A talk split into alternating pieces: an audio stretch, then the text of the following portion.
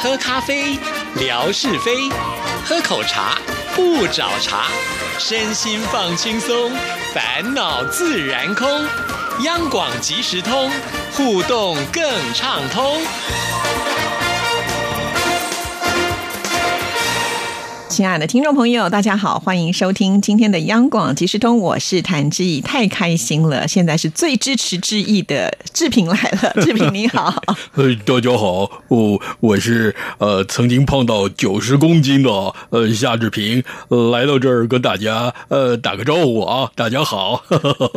这个一开始只有先自己爆料了，不过呢，这也是我们听众朋友最喜欢志平的地方，就觉得志平好可爱哦，而且呢，志平每次在我们节目当中抛出的一些议题，得到的回响有都非常的大，哎，真的吗？真的，我我好感动哦，因为上一次不就提到了吗？就是你当兵之前，嗯。很想把自己努力的吃胖，嗯。因为在台湾的兵役有一个规则，就是好像超过多少公斤是不用当兵的。对。对，当时是这样，要当兵的男生啊，但是女生还不用当兵哦。现在是当然可以了。我记得那个时候是应该是民国七十年吧，六十九年啊，哦就是1980九八一年的左右啊。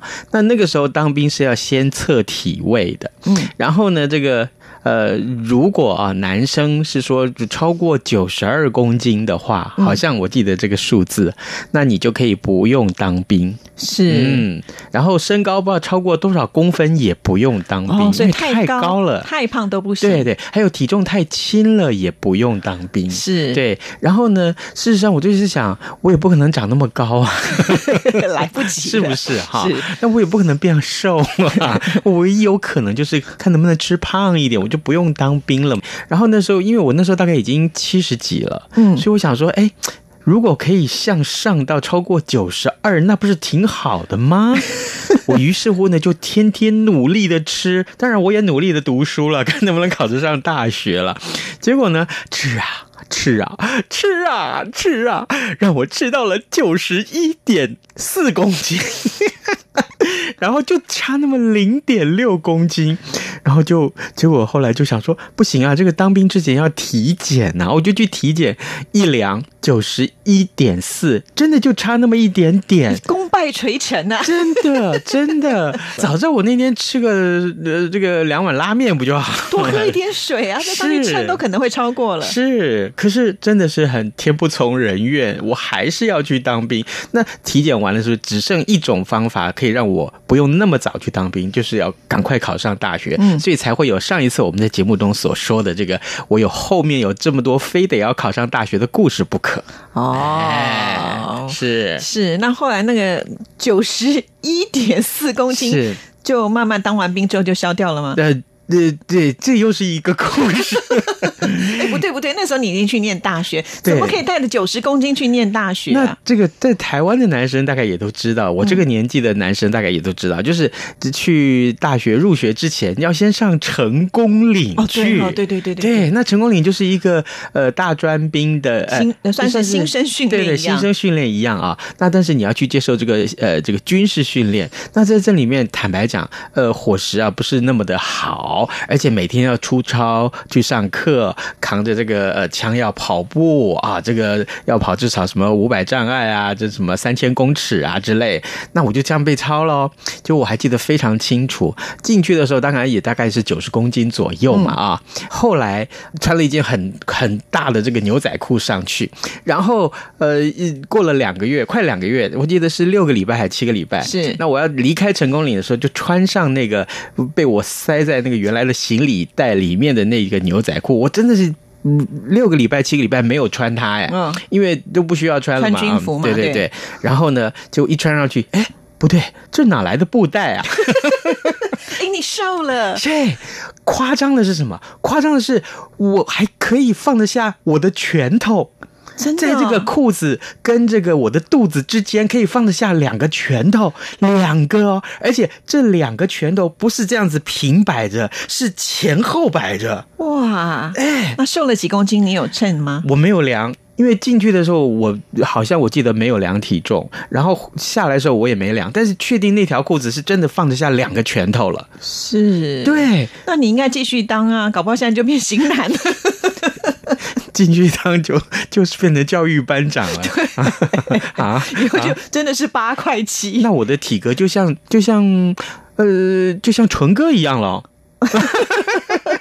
好久没有讲到纯哥了，啊，是不是？好有意思啊！对呀，对呀，对呀。所以你看，这是第一个 我们要讲的故事。但是我觉得志平好可爱，你就是你的那个体重好像是皮球一样，对，打了一点气就就充充饱了，然后呢泄一点气又收回来了。这么多年来，你看从那个时候开始到现在为止都是如此，我的体重就这样胖胖瘦瘦，胖胖瘦瘦。而且这个我发现我的名言，讲到夏志平一定要讲我的名言，嗯，减肥就是我的毕生直至，有没有啊？天天都在讲减肥，天天都在剖美食，就是啊，天天都在懊悔。好，解决了第一个问题，是我们听众朋友提出的问题。第二个问题就是了，上一次呢，我们有出一个谜题嘛，就是说，哎，夏志平大学念的是什么呢？是啊，这个念的是戏剧，可是戏剧呢里面也有分组，对不对？嗯嗯。听说你是唱戏的，我们很多听众朋友是票友啊。哦，对，很想听听看。这这，各位这样子好了，这个我其实坦白讲。毕业已经超过三十 年，有这么久吗？哎，我年纪很大了耶！哦，真的看不出来啊。这个，我想说你都比我还 小个几岁的感觉。呃，民国七十六年，就是民呃一九八七年，我从这个文化大学毕业。你看到现在多少年了？是不是有没有四十三十年了？然后呢，好，这个言归正传，要我唱两段，其实是可以。对，呃，我在学校学的是大花脸跟小花脸。小花脸呢，呃，其实就是。是尖嗓子，我先来段小花脸好了啊。这个这个刘媒婆啊，就是在这个《石玉镯》里面，哎，有这么一个呃一句台词，就这么一句就好了啊。这个，哎呀，我不免是从中拉拉皮条，是有何不可？讲要讲好听一点的台词，就是讲拉皮条。各位，拉皮条什么意思啊？就你们去查字典就好了。哎，这个小花脸是这个嗓子，嗯，那大花脸呢？呃，大花脸其实就是粗声粗气的啊。这个从前台湾有一句广告词啊，卖这个狗皮膏药的。然后呢，呃，各位听众，如果你是身在台湾，你这一句广告词也一定是非常非常的熟悉。我来学一学这个这个广告词，当年就是用大花脸的这个嗓子来念这个广告词，在这个广告里面，他卖的这个呃产品的名字叫正光金丝膏。来，我说说看啊。正光金丝膏，哇！完了，我这什么嗓子啊？我反正就是这个粗声粗气的。哎呀，真不简单呢！啊，献丑献丑。其实我觉得是不是因为就是在学校呢，你们要去模拟很多的声音，所以现在呢就成为一个非常厉害的声优。哎。你这么说其实是有点关联的，对不对？对，每次要你演什么就像什么。呃，后来坦白讲，我在学呃大花脸跟小花脸之前，我是预约我要去上老生课，是就是上这个呃这个生旦净末丑有没有这五个行当里面，呃末。就是老生，我原来是去上这个课，所以老生我也会那么一句。好，那也来一句吧。呃，这个乔玄啊唱的这个《劝千岁》，这是千古名言。呃，很多要唱京戏的票友大概都知道这一句啊。呃，他老生嘛，老男人就是这个声音啊。劝千岁，少子休吃口。哎哎，这个。不错不错不错不错不错，宝刀未老啊！好，你不要再叫我唱青衣，我先说我不会。没有，我本来是想叫你唱花旦。哎呦，您这是啊强人所难呐！看吧，还是可以来来上一两句。没有了没有没有，毕竟我也是票友嘛。呃，我的老师当年跟我说过一句话，到我到现在都还觉得我记在心里面。嗯，他当年鼓励我，他说：“夏志平啊，呃。”你的嗓子啊，在票友里头算是非常好的嗓子哇！哎，这个你要好好珍惜，要么就好好在这个领域里面发展啊。将来这个跟声音有关的这个呃相关的产业，你我相信你可以做得很好哦，哎也是因为老师的鼓励，你看。哎，是果然哇，得到了这么棒的一种称赞，是自己的信心也大增。没错，所以当一个好老师很重要。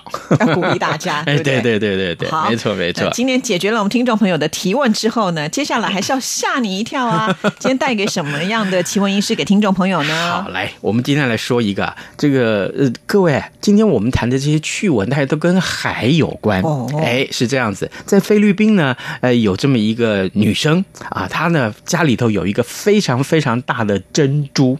那珍珠啊，呃，我上网特别找了一下，它还不是圆形的，就是像一颗巨大的石头一样，但是呢，呃，就像珍珠的质地。哎，闪闪发亮啊！然后呢，这珍珠有多大呢？有到二十七公斤那么大。各位，二十七公斤哎，有没有夏志平左腿那么重啊？是不是？哎，真的很夸张，二十七公斤一定很大颗哎。对啊、所以啊，我就说这大概是范崇光的十分之一的体重。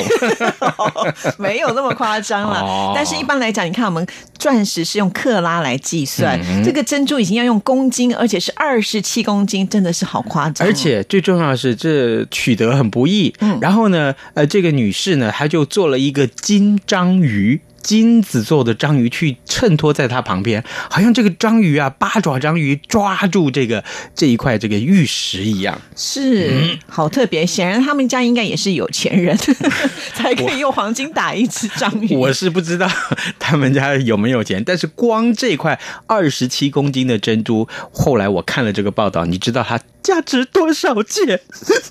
我们连一颗小珍珠都没有，所以更别说二十七公斤，我完全算不出来可能是多少钱。？二十亿新台币，二十个。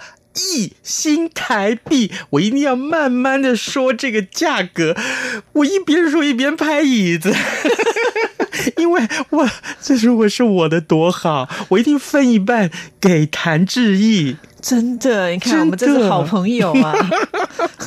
哇，这个二十亿，所以我就说，哦。这个如果是你努力工作，不如运气好，好不好？而运气好，不如祖上有德，捡到一块这个大蚌壳，好不好？不过他有要卖吗？当然没有啊，就是啊对啊，就是他的一个传家宝传家之宝了。所以，对对对所以这这件事情告诉大家，你看到这个新闻的时候，哎，你真的去找一下这个图片。你看到这个真正的图片的时候呢，哎，叹为观止。来，接下来的这个故事，嗯，呃呃呃，这个故事其实说来很有意思啊。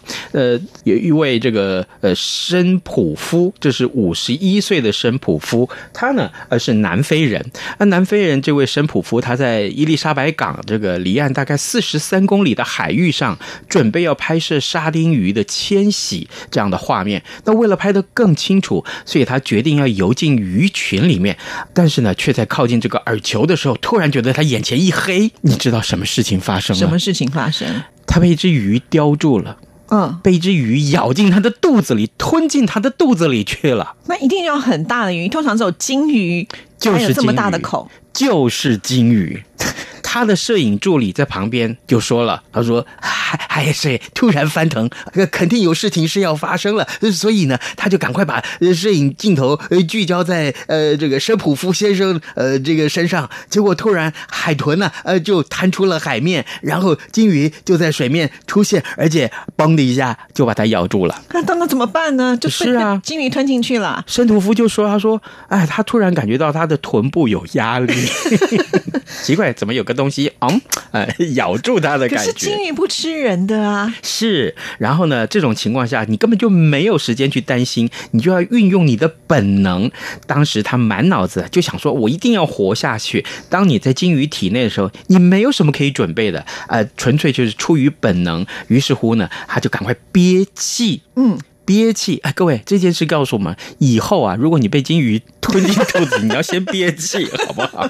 对，然后呢，他一直以为金鱼会在潜入深海的时候才放开它，所以呢，眼前真的是一片漆黑。幸好呢，这金鱼很快就发现它吃错了，哎，咬沙丁鱼一起哎，吃掉就对了。哦于是乎就松口放开了呃申普夫啊，他说：“哎呀，这个这个金鱼其实是很温驯的动物，不会伤害人类。那这一次误食对他来说可能也是一个意外啦啊！对对对对。那经过了这一次呢，他不认为这个过程呢是愉快的，但是呢，他知道啊、原来在鲸鱼体内是什么感觉呀、以前呢、我们不是有看过那个童话故事，就是那个皮诺丘，就是讲话鼻子说谎会变长的那个皮诺丘。对他的爸爸当时好像就被吞到那个鲸鱼肚子里面去。哦，你记得这个故事？对对对，没有想到今天有真人版，是，好神奇哦！我跟你讲，讲到这个事情，就让我想到，我也曾经呃，被在被被金鱼咬过，没有，这我哪什么经验都有啊，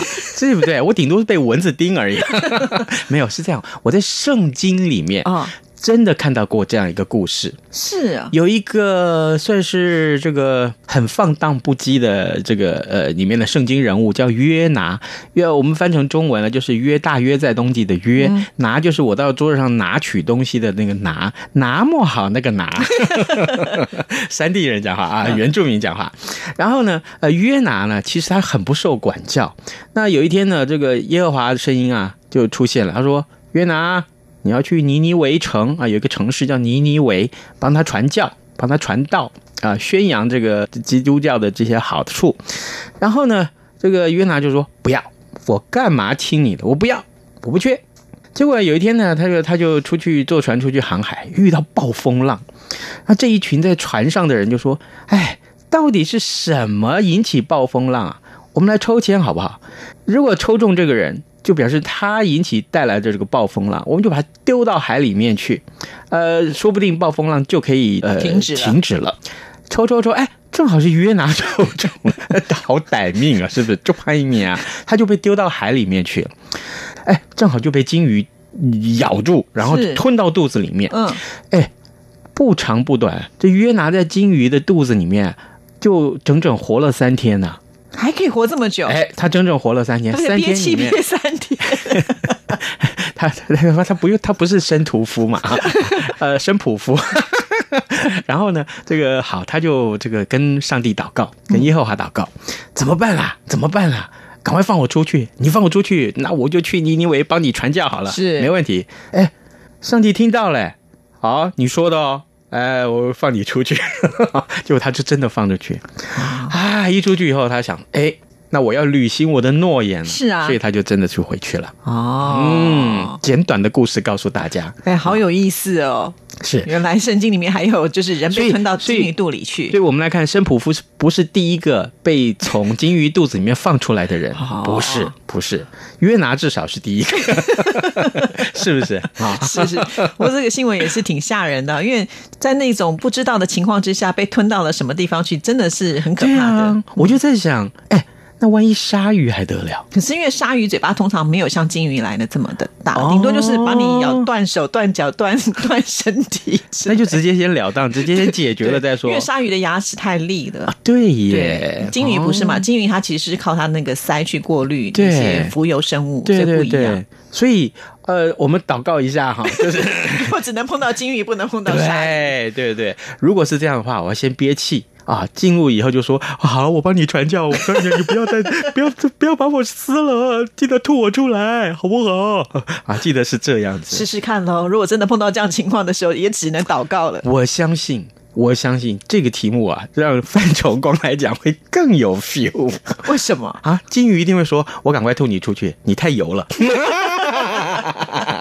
没有没有，开玩笑，开玩笑。希望他没有听到今天的这一期节目。不会，他不会听，你放心，你放心。我叫他不要听，但他就真的要听哦，那怎么办？就像文哥一样，对，每次他都是偷偷听，然后偷偷偷告诉我，哦，对，这一集讲的怎样怎样。我说天哪，你都有听哎，那我都不能乱骂他，真的真的真的。好 好，那我们今天要出什么题目呢？啊，这样子太简单了。我们说过，上一回要送大家第二章的版画，就是我们的女画家呃刘玉芳她所送的这个版画。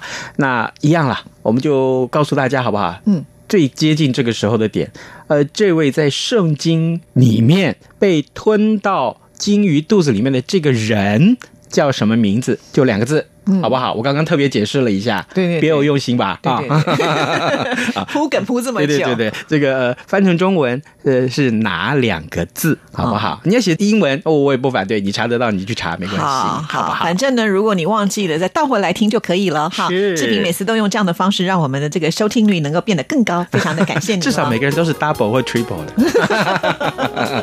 好不好，谢谢志平，拜拜，拜拜。